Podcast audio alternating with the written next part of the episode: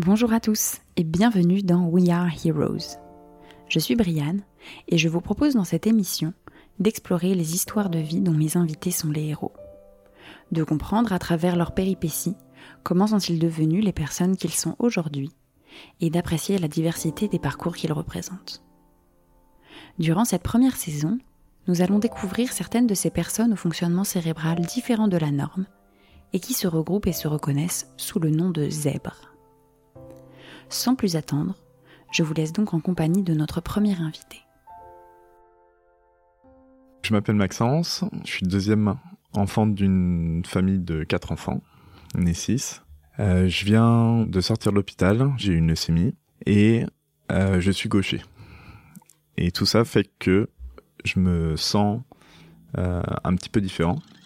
Et euh, on m'a diagnostiqué beaucoup trop tard. Et donc, quand enfin le, médecin me diagnostique, on, change de médecin, le médecin me diagnostique, il me dit, ah, il dit à mes parents, emmenez-le vite à l'hôpital, il risque de ne pas passer la nuit. Donc c'est euh, l'urgence. J'arrive à l'hôpital. Et là, le médecin qui les reçoit leur dit, vous nous l'amenez trop tard, il a deux chances sur trois de mourir. donc, on est désolé, mais voilà. Et le fait est que je survis. Et du coup, vient euh, dans ma vie ce, questionnement euh, intense qui me suivra tout le temps, c'est pourquoi moi? Et à laquelle je n'ai pas la réponse. Et sans cesse, je me dis, est-ce que je suis là pour être heureux? Est-ce que je suis là pour euh, prendre soin de ma famille? Est-ce que je suis là pour changer le monde? Pourquoi est-ce que je suis là? Est-ce que je dois être spécial? Voilà. Donc toutes ces questions qui n'ont ben, pas forcément de réponse. Donc j'arrive, je fais ma scolarité un peu en décalé, euh, notamment parce que j'étais hospitalisé. Donc je vais, je vais quand même à l'école. Je suis allé un peu à l'école à l'hôpital. Donc je reviens euh, en primaire. Il y a des groupes de copains qui sont déjà faits. Donc moi je suis jamais très inclus euh, du fait, bah, d'une part que j'ai pas été là et puis de toutes ces, questions que je me pose tout seul, on va dire. Donc la scolarité se passe la primaire sans voilà, les autres jouent au foot, moi je joue pas au foot, enfin toujours un peu en décalé, mais rien de comme il y a plein d'autres enfants qui le feront. Et euh, j'arrive au collège. Ma grande passion à ce moment-là, c'est de vouloir devenir inventeur. Donc j'imagine tout un tas de trucs. Euh, j'imagine euh, à quoi ressemblera ma maison plus tard, à quoi ressemblera ma voiture plus tard, avec plein de, de gadgets dedans. et je me construis tout un univers où les objets peuvent, entre guillemets, euh, changer le monde. Donc ça me crée une passion euh, pour les sciences, pour euh, la technologie en général.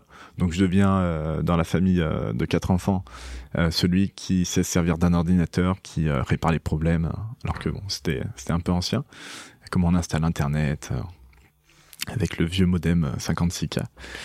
Et donc je me voilà toujours un petit peu en décalage. J'ai juste un copain qui me suivra du primaire au collège, que maintenant d'ailleurs je je vois plus. Euh, et avec ce copain, on, on s'amuse justement à inventer. Lui, il lit beaucoup et on s'amuse à inventer euh, plein de systèmes et on essaye de, de les fabriquer. On est convaincu qu'on arrivera à, créer un skateboard volant comme dans Retour vers le futur euh, ou une machine à remonter le temps. Et donc j'arrive au, au lycée, c'est un peu calmé cette envie d'inventer des choses. Le système scolaire au collège m'a un peu euh, tapé sur la tête. Euh, j'étais pas bon et j'étais pas forcément euh, très inclus socialement parce qu'on n'avait pas forcément beaucoup de sous à la maison. Donc j'avais pas de vêtements de marque, j'avais pas de quoi faire plein de sorties. Donc j'étais toujours un petit peu en décalage. Et donc j'arrive au lycée dans une classe un peu meilleure que la moyenne. Et là, je commence à me trouver des copains qui n'ont pas honte d'être euh, premier de la classe ou voilà, et qui vont euh, aller chercher de l'information, qui vont aller se documenter, qui vont lire des, des, livres. Je me rapproche de, de ces gens-là. aussi, je rencontre mes premières copines au lycée, donc pareil, regain de confiance en soi. Je lis un livre qui a été un peu fondateur. J'avais trouvé ça dans le grenier, c'est mon père qui avait ça. Euh, un livre qui est assez connu dans le développement personnel qui s'appelle Comment se faire des amis euh, de Dal Carnegie. Et euh, c'est pas que j'arrivais pas à me faire des amis, mais c'est c'est le nom français qui est un petit peu pourri. Et, et je lis ça et là c'est une révélation. C'est comme si on avait débloqué le, le code social qu'il y avait. Et là, je me dis, ah, en fait, ça peut être simple et ça peut être très efficace. Maintenant, maintenant que je l'ai lu, je suis légitime et je peux être moi-même parce que c'est comme ça qu'il faut faire. Donc, euh, plus la peur d'être gentil, plus la peur d'être, euh, de dire ses sentiments. Je peux exprimer mon hypersensibilité ou mon hyper-enthousiasme quand je rencontre des gens. Parce que c'est euh, comme ça que dans ce bouquin, qui est une référence, c'est comme ça que les gens réussissent. Donc là, un gros gros déblocage. Et puis euh, j'ai la chance de tomber euh, sur des profs, notamment de maths et de physique, qui me passionnent complètement. Et là, d'un seul coup, mes, notes euh, augmentent à fond. Et je me dis que je vais pouvoir faire l'école d'ingénieur que j'imaginais petit en tant qu'inventeur. Ça veut pas dire que j'ai pas fait d'autres choix au bac. Je crois qu'il y avait le droit à 52 vœux et j'en ai fait 52 parce que j'étais absolument pas sûr de ce que je voulais faire. Il y avait tout qui m'intéressait. Donc les gens me traitaient complètement de cinglé et au final, bon, je suis allé vers la porte qui ouvrait le plus de voies, qui était euh, l'école d'ingénieur généraliste euh, à Lyon. C'est une prépa intégrée, donc il n'y a pas trop de pression. Je tombe sur des profs euh, hyper intéressants et je me sens vraiment dans mon élément, dans des sciences vraiment profondes avec toute l'histoire. C'est dans des vieux bâtiments en plus, sur la colline de Fourvière à Lyon. Ça fait vraiment l'ambiance Poudlard. Donc je me sens super bien et je me rends compte que je suis le seul à être content de ça. La plupart euh, de, mes amis euh, en prépa sont pas du tout contents d'être là. Euh, ils disent qu'on travaille trop. Moi, j'ai pas l'impression de trop travailler. Et c'était une époque où j'ai découvert ce que c'était de prendre un grand bol de café tous les matins. Donc j'étais vraiment surexcité au niveau psychologique. Je- J'essayais de tout comprendre. Je voulais révolutionner les maths, la physique, déjà que c'était compliqué, mais je voulais être celui qui allait découvrir une nouvelle théorie. Il y avait ce, ce truc de, quand j'étais gamin, cette question qui est pourquoi est-ce que t'es là? Qui revenait sans cesse et qui disait si j'apprends euh, autant en profondeur, c'est peut-être parce que je peux changer quelque chose au monde dans le, monde académique ou dans les, maths. Et en plus, euh, voilà, les, théories qu'on voit à chaque fois, c'est des, grands mathématiciens qui généralement ont, ont 20 ans quand ils font leur découverte. Donc il y a, tout cet imaginaire qui est vraiment quelque chose de, de très euh, inspirant. Je me dis, bon, il n'y a pas besoin de travailler autant ça se fait bien et ce qui est important c'est de bien écouter en cours et de, de comprendre et d'être passionné par, par ce qu'on fait. Je suis celui qui pose des questions qui fait chier tout le monde. Donc je suis pas mal euh, excommunié euh, du, du reste de la promo. Mais euh, je suis persuadé de ce qu'il faut que je fasse. Donc je le fais. Et même si ça me crée un inconfort terrible parce que je vois que je fais chier euh, les autres, euh, je peux pas faire autrement. Alors, ma copine de l'époque aura joué aussi un grand rôle dans ce moment-là parce que le fait de savoir que j'étais pas tout seul donnait assez de, enfin qu'en plus c'était une fille euh, géniale, ça me donnait assez confiance pour me dire il y a quelqu'un qui te comprend. D'ailleurs, ça me fait penser que euh, j'ai pas beaucoup parlé de la, la relation pourtant euh, assez fondamentale que j'avais, euh, notamment avec mon père. Mon père nous a toujours dit de jouer le jeu de la société, mais en étant fondamentalement nous-mêmes. De pas se soucier du regard des autres, mais par contre écouter et ne pas se, se défaire du groupe non plus à tout prix. Parce que lui, je pense, en avait beaucoup souffert, donc il voulait pas qu'on répète ça. Euh, je parle de ça parce que ce sentiment de toujours être tout seul, il y a eu plusieurs facteurs qui m'ont permis euh, de le combattre et de bien vivre avec, qui étaient euh, mes copines et mon père, notamment. Culturellement, je vois des, films comme Into the Wild, comme Le Cercle des Poètes Disparus, ou qui font l'apologie de gens qui pensent différemment.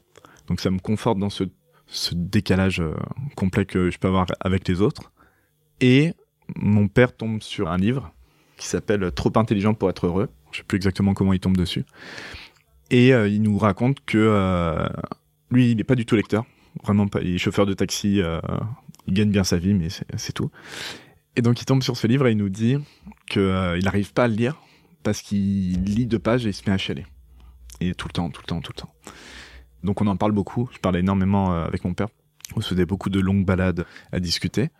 Il nous explique que bah voilà, en fait, ça traite de surdoués, d'adultes surdoués qui n'ont pas été diagnostiqués étant enfants. Donc lui, à chaque fois, vraiment, il a les larmes aux yeux qui lui montent euh, quand il nous en parle, parce que euh, il comprend pourquoi il est différent. Donc pendant 40 ans, vivre en décalage complet. Moi, je, je me pose des questions, et vu que j'ai pas forcément non plus souffert, vu que mon père était là, que mes copines étaient là, donc je feuillette le livre un petit peu, et moi je me méfie vachement de des gens qui pensent asséner des vérités parce qu'ils ont étudié quelques cas et tout l'aspect marketing qu'il peut y avoir autour d'un livre. Voilà. Donc là, trop intelligent pour être heureux, c'est je suis malheureux dans ma vie. Ah, peut-être c'est parce que je suis trop intelligent. Donc, est-ce que ce livre ne conforte pas euh, les gens là-dedans? Donc, je feuillette un petit peu.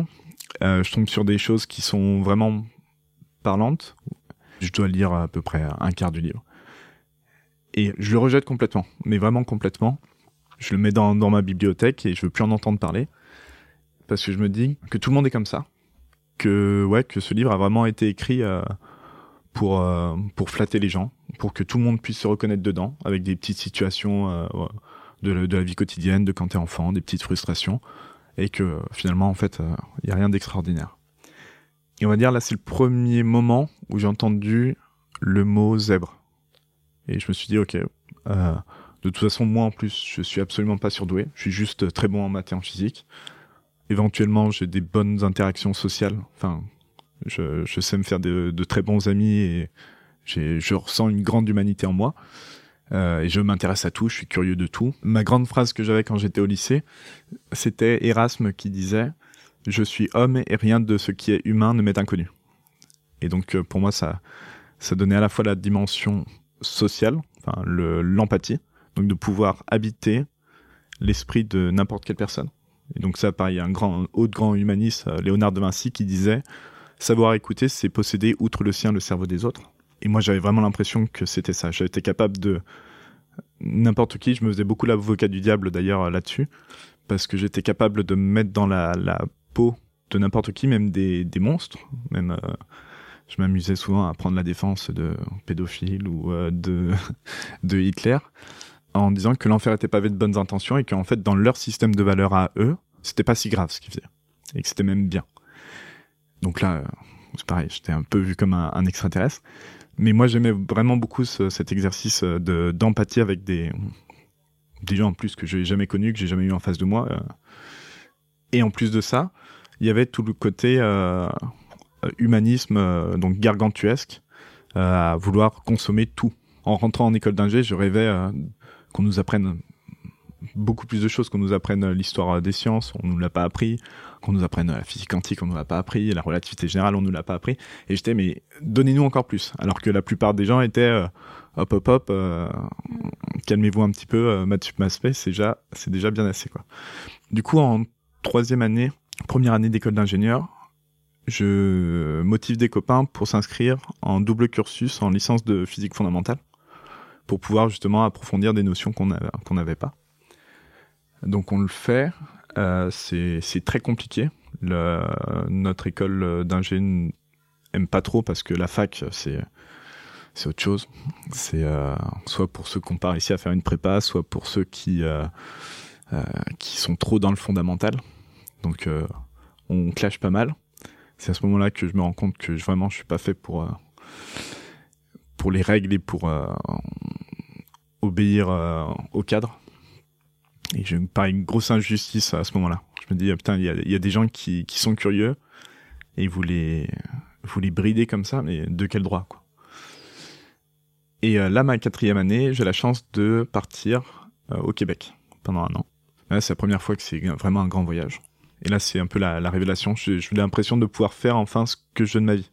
Je l'avais vécu un peu comme euh, avant le départ, je l'avais vécu comme une petite mort, en disant bah voilà, dans trois mois tu pars.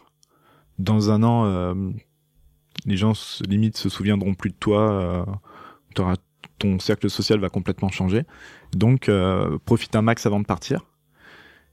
Fais comme si tu allais mourir et, euh, et peut-être que tu mourras là-bas et là-bas, pareil, euh, lever, vivre euh, chaque seconde euh, comme si c'était vraiment la dernière. Donc ça a créé des moments vraiment intenses, des relations vraiment intenses. Et c'était une occasion pour me dire, je vais, je recommence à zéro, et on va voir si les erreurs que j'ai fait en école d'ingénieur, qui m'ont fait que je me suis retrouvé tout seul, euh, je vais essayer de pas les refaire. Je vais calmer mon enthousiasme, je vais je vais calmer mon honnêteté, ma franchise euh, à tout bout de champ. Et je vais essayer. Et euh, bah, ça n'a pas marché. ça n'a pas marché. ça a marché les, six premiers mois. Donc c'est vraiment, je me suis fait des, belles amitiés et tout ça. Mais en fait, à chaque fois, je, poussais peut-être un peu le, bouchon trop loin. trop gourmand, trop, trop envie de faire toutes les soirées, trop envie de faire, de participer à tous les cours. Et je me retrouve un peu seul, enfin seul à plusieurs, mais pas vraiment en mode Erasmus. on fait des soirées et on, on profite du truc. C'était vraiment, vraiment intense en fait. Notamment au Québec, j'avais suivi un cours d'entrepreneurship, donc entrepreneuriat.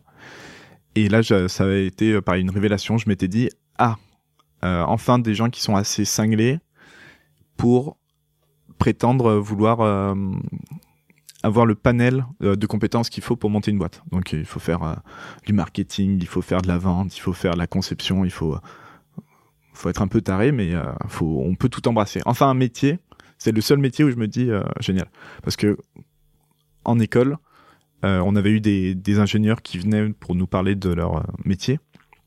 Ils me reconnaissaient pas du tout. Pour moi, ingénieur, c'était inventeur. On était là pour fabriquer des trucs, pour aider les gens. Euh, supprimer le travail parce que le travail euh, c'est le mal absolu, c'est euh, aliénant. Donc pas supprimer des emplois mais supprimer du travail. Et je me reconnaissais pas du tout dans ce métier d'ingénieur en fait. déjà ça veut rien dire, ça peut être chef de projet comme ça peut être derrière un ordi à faire des simulations. Et je me dis mais c'est beaucoup trop beaucoup trop limité pour tout ce qu'on a appris quoi. Et là en tombant sur ce cours d'entrepreneurship, je me dis putain génial, une assez belle partie d'échecs à jouer. Qui, me demande toutes mes ressources donc je reviens du Québec, les cours se passent bien. Mon stage c'est avec un entrepreneur inventeur, euh, un gars qui voilà qui, a déposé deux brevets, euh, avec qui ça se passe super bien. Et là je me dis ah putain c'est c'était l'image que j'aurais voulu avoir. Bon pas forcément le personnage en lui-même mais le, statut. Donc là, je reconnais vraiment le métier euh, d'ingénieur parce que mon, mon stage euh, promet de bien se passer. Là, c'était un, projet de recherche et développement. Et donc, euh, on fait plein de calculs, c'est un domaine qui est encore à l'état de recherche, même scientifique. Donc il y, a très peu d'installations dans le monde, donc j'ai vraiment l'impression de toucher, euh, toucher à ça. C'est nous qui faisons les calculs, alors on ressort nos, équations qu'on a appris euh, en prépa, alors que normalement euh, on, fait plus ça. Quand on est en école d'ingé, on, utilise juste un ordinateur. Donc là je me, sens super bien. Et j'entends parler d'un master entrepreneuriat qu'on peut faire en double diplôme à l'IAE de Lyon. Et je me dis putain génial la nana euh, vient nous faire la présentation de son master. Et là, je, je, sais qu'il n'y a pas beaucoup de place, donc je mets toutes les ressources de mon côté. Je vais la voir à la fin, je lui parle. Et je se demandais qu'est-ce que je faisais à, à l'alpaguer comme ça, à lui donner une pseudo carte de visite euh, et à lui dire euh, je vais vous recontacter ou je vais venir dans une semaine pour une autre conférence pour que vous vous souveniez de moi enfin dire mais pourquoi c'est juste un master? Et euh, le truc, c'est que pour moi, c'était vraiment un truc de vie ou de mort, quoi. Donc je monte mon dossier, parfait.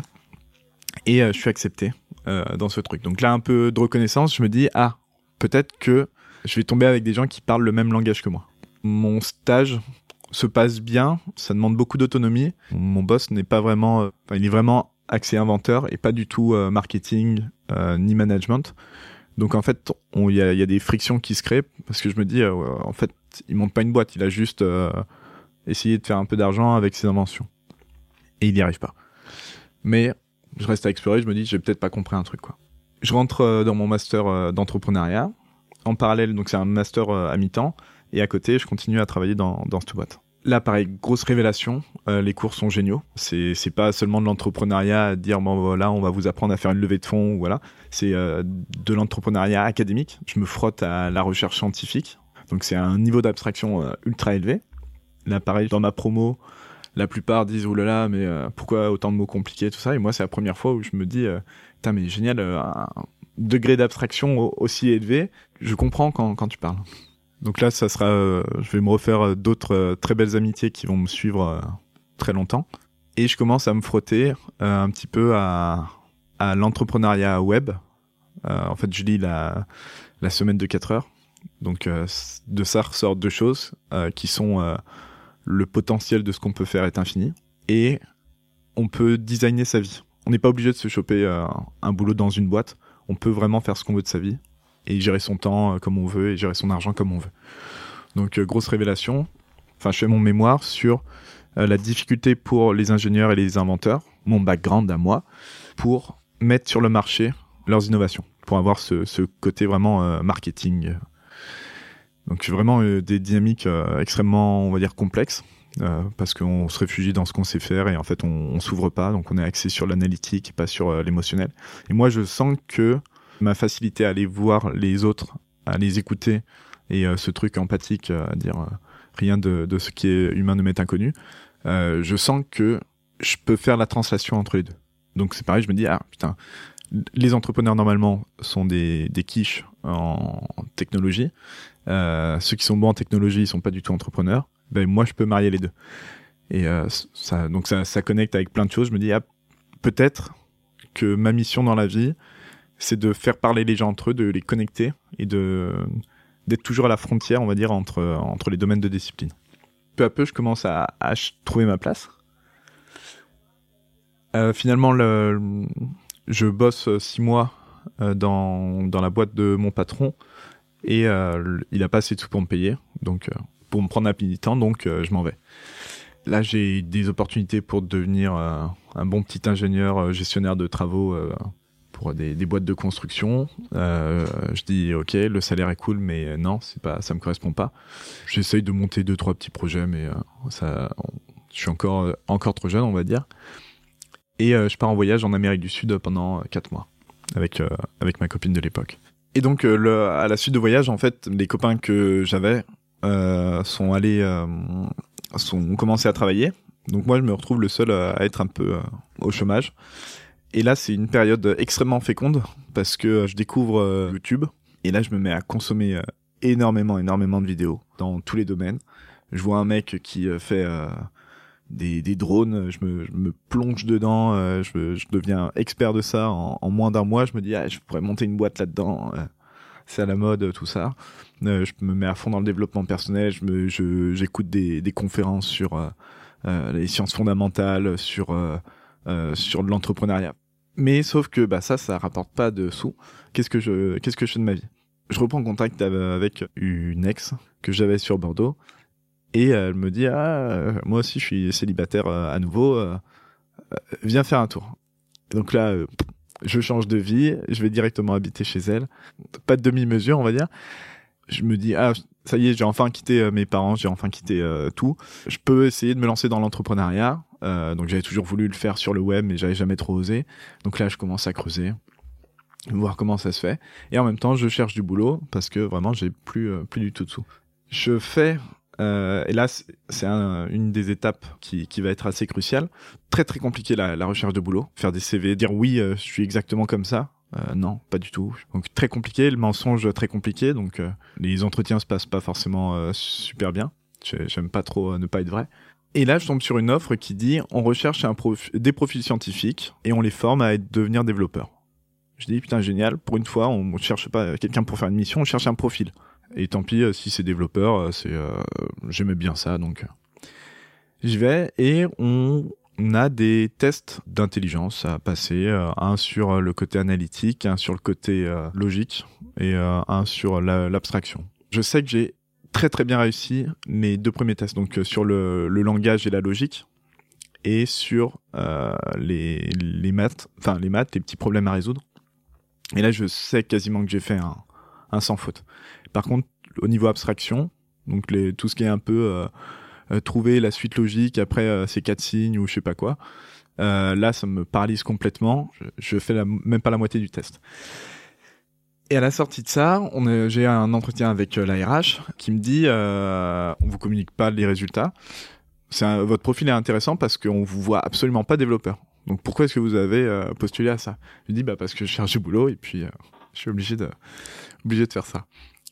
Et là, elle me dit, bah, nous, on voit plutôt dans le conseil, dans euh, la relation entre le technique et le marketing, et les humains, en fait.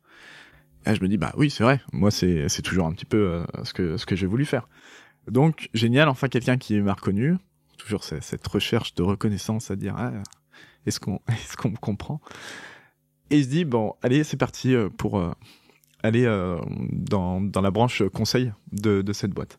Et là, galère de deux ans, moi, c'est ma première grosse boîte. Euh, je découvre les PowerPoint, les réunions, euh, les tickets restaurants, euh, un peu tétanisé par tout ça. Je suis mis en, mission chez un client et là, en fait, j'ai rien à faire. Je me rends compte que la personne qui est avant moi, qui était senior, passait ses journées à faire du copier-coller dans des feuilles de calcul. Moi, je me dis que je peux pas faire ça, donc j'automatise tout avec une petite commande macro dans Excel et je me retrouve avec plus rien à faire. Mais vraiment plus rien. Je recevais un mail par jour, voire par deux mails par semaine. Je me dis bah pourquoi on, on m'a fait ça? Est-ce que en fait on m'a recruté juste parce que bah il fallait vendre quelqu'un une mission et eux ça leur apporte beaucoup mais ils s'en foutent de mes compétences? Est-ce qu'ils m'ont mis ici parce que je suis nul? Ou est-ce que c'est une période de test? Enfin complètement paumé. Et là je me mets à pareil à traîner sur YouTube donc je me mets en x2 tout le temps. Je me faisais cinq conférences de deux heures dans la journée donc je le disais pas trop parce que je passais vraiment pour un maboule. Et là je me rends compte du cataclysme écologique qu'on est en train de vivre. Je savais qu'il y avait un problème, je, voulais bosser dans les énergies renouvelables, mais là, je pensais pas que c'était à ce point-là. Donc là, un, gros, gros choc. Et là, je me dis, ah, en fait, peut-être que euh, la réponse à la question que je me suis toujours posée, c'est pourquoi je suis là? Peut-être que c'est pour me mettre au service de l'écologie, de la terre-mère, de, tout ça.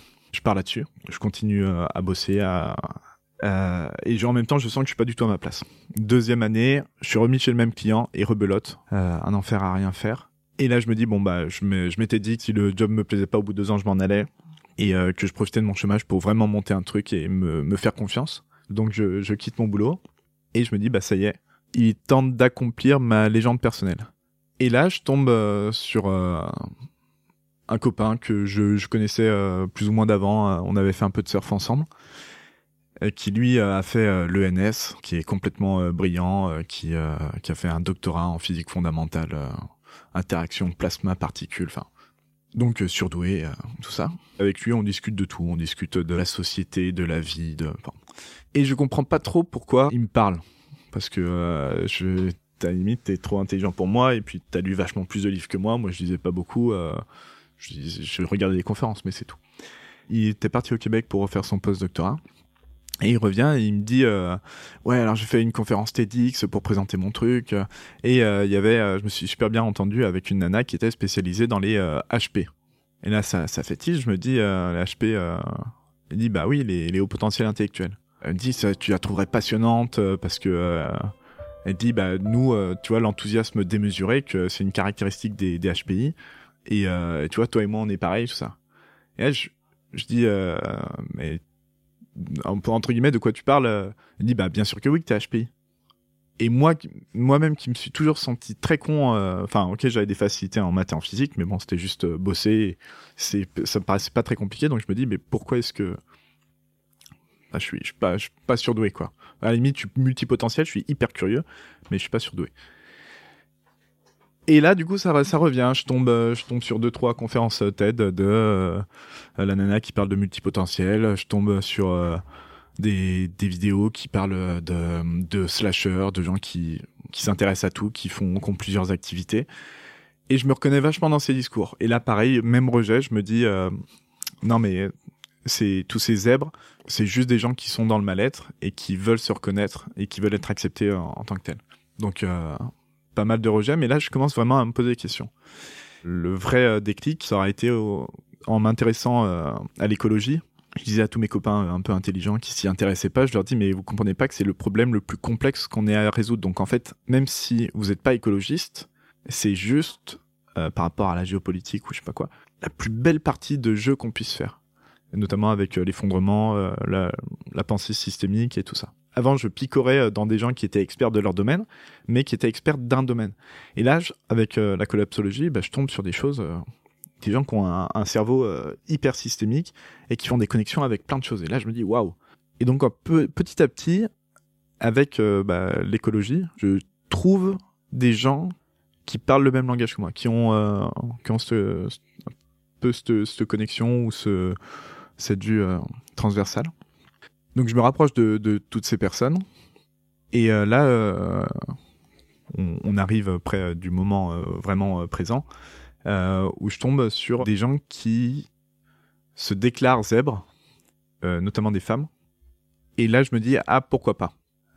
C'est des gens qui, je les ai rencontrés, qui me paraissent ordinaires, qui, à la limite, tu vois, peuvent paraître un peu bizarres comme moi j'ai été bizarre.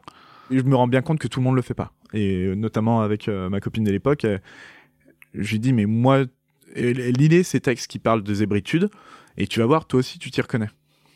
Et elle me dit euh, non passer son temps à, regarder des conférences en vitesse x2 et dès que tu as fini ta conférence le soir à 19h quand les gens se mettent sur Netflix, euh, toi te mettre à, palucher des, articles. Non, les gens ils le font pas.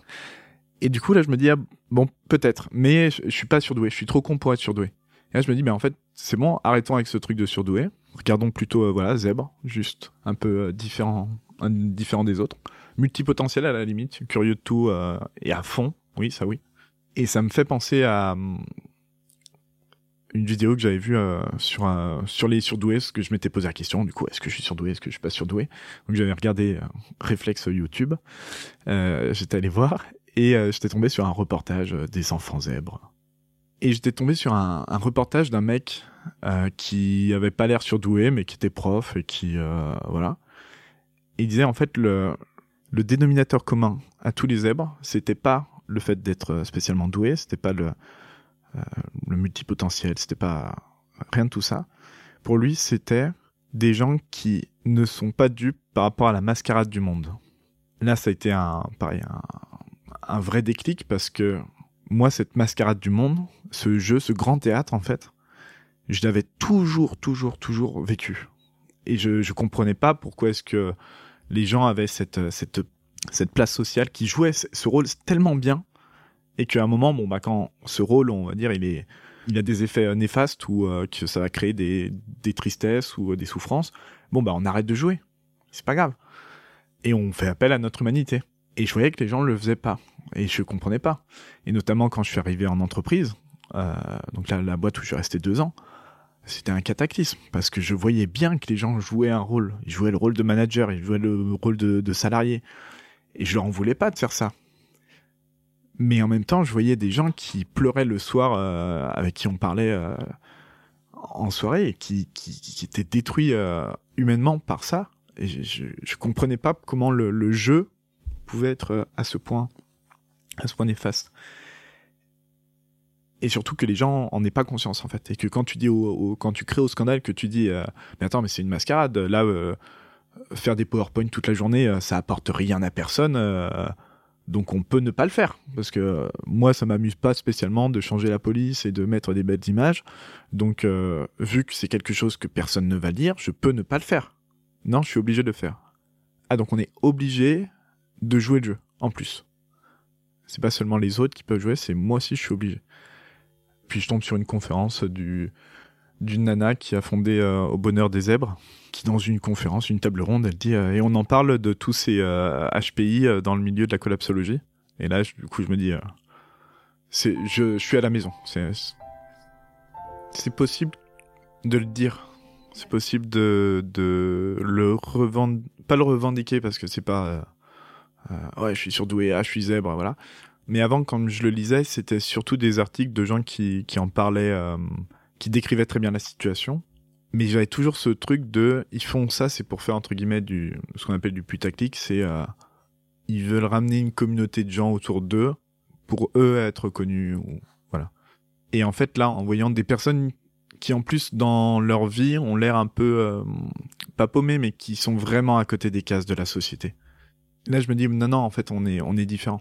Et, euh, et moi, vu que j'étais complètement à côté euh, des cases tout le temps, me dis ah il y a des gens qui sont à côté des cases et qui, au lieu de le de l'intérioriser, d'essayer de faire avec euh, bon an mal an et euh, de s'intégrer quand même, bah, qui se mettent debout et qui disent bah non en fait je fais ce que je veux de ma vie.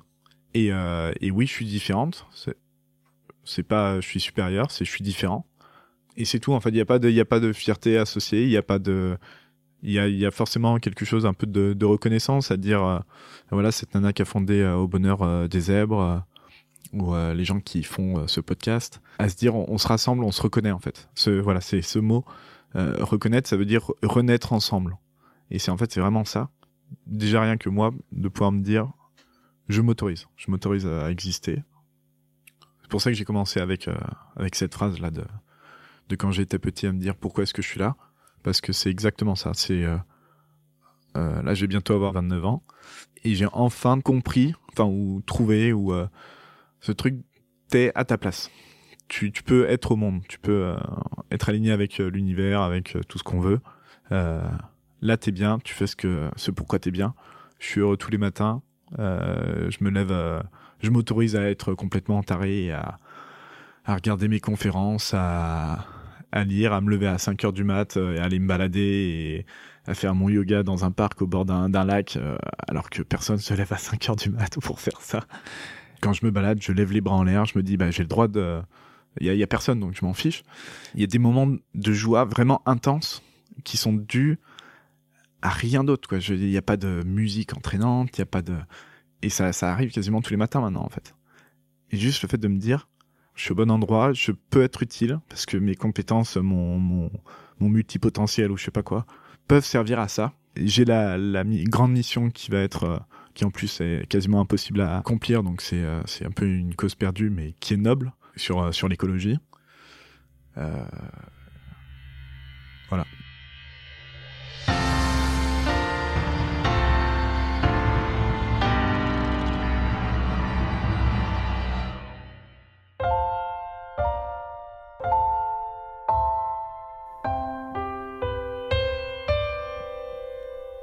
Merci d'avoir écouté jusqu'ici. Si ce podcast vous a plu, je vous invite à le partager, le noter, laisser un commentaire ou en parler autour de vous. Enfin, si vous-même êtes un zèbre heureux et que vous aimeriez partager votre histoire et la particularité de vos rayures, je vous invite à me le raconter par email à podcast.wah@gmail.com ou podcast.wah@gmail.com. Merci beaucoup et à très vite.